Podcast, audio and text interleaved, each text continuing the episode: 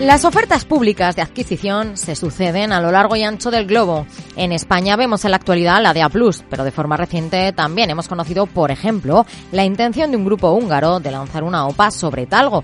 Y con los bambines de Grifols también hay quien la tiene en el punto de mira. Pero ¿cuáles son las características que tiene una compañía para ser opable? En palabras de José Luis Carpatos, director de SerenityMarks.com.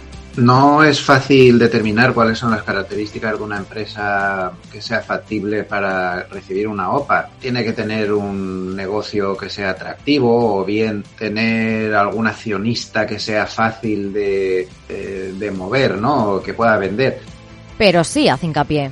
Yo más bien diría lo que no es una señal de una compañía opable que es lo que más mira todo el mundo y es que sea barata. Eso no es ninguna condición porque la mayoría de las veces cuando las compañías son baratas, y lo estamos viendo ahora mismo con Grifols, es porque hay muchas dudas o muchos problemas y por ser barato nadie te va a pagar.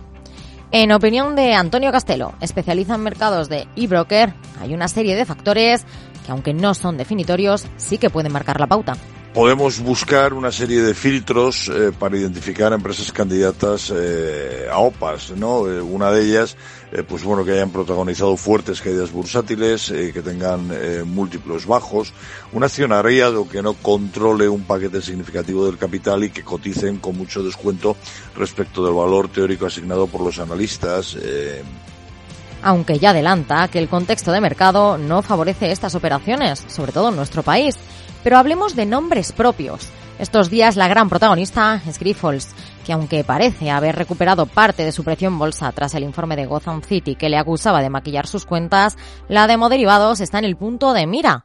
¿Podría Grifols ser candidata a una OPA? Los expertos destacan, se decantan más por el no. Álvaro Romero, analista senior de renta variable de Singular Bank.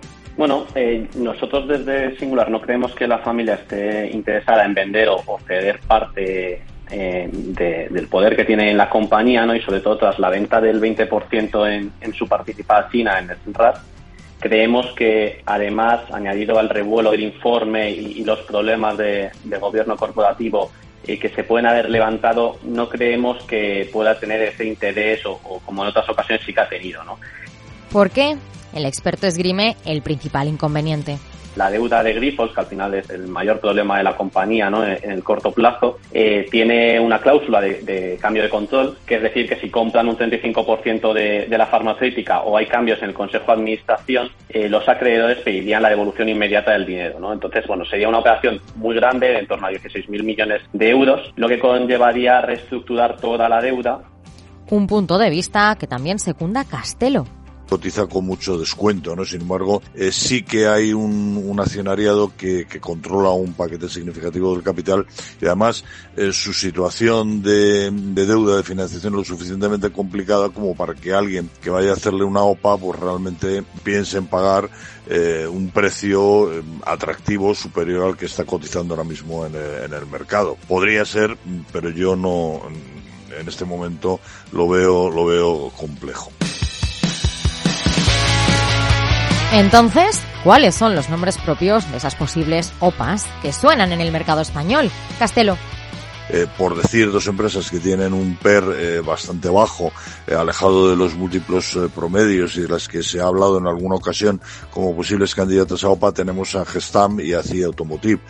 no pensamos que en este momento alguien pudiera buscar su control y si acaso a lo mejor podrían ser sus accionistas mayoritarios los que pudieran plantearse comprar un paquete mayor de acciones en operaciones semejantes a las que hemos visto recientemente en Prosegur o en, o FCC, ¿no? Por su parte, Álvaro Blasco, socio director de ATL Capital, se pronuncia así. Yo creo que con la cantidad de dinero privado que hay en el mercado privado ahora mismo, prácticamente todas las compañías eh, podrían ser eh, objeto de una compra por parte de, eh, fondos, ¿no? pero vamos, yo creo que sobre todo en el sector de, renovables y, quizás en el tema de, de talgo, CAF y alguna más es donde podríamos ver alguna operación. Y es este sector, el de las renovables, el que destaca en este ranking de las posibles compañías opables. ¿Miramos a Solaria y a las caídas que ha protagonizado en el último mes? Pues no deberíamos descartarlo. Indudablemente eh, hay una cosa que es absolutamente cierta, es que los mercados privados tienen muchísimo dinero eh, para invertir en estos momentos e indudablemente las fuertes caídas que hemos visto en este sector y en Solaria en particular, eh, yo creo que hacen un, candidato ¿no? a que en algún momento determinado pues alguien pudiera eh, lanzar una operación sobre la misma. Y Castelo pone el foco también sobre ella.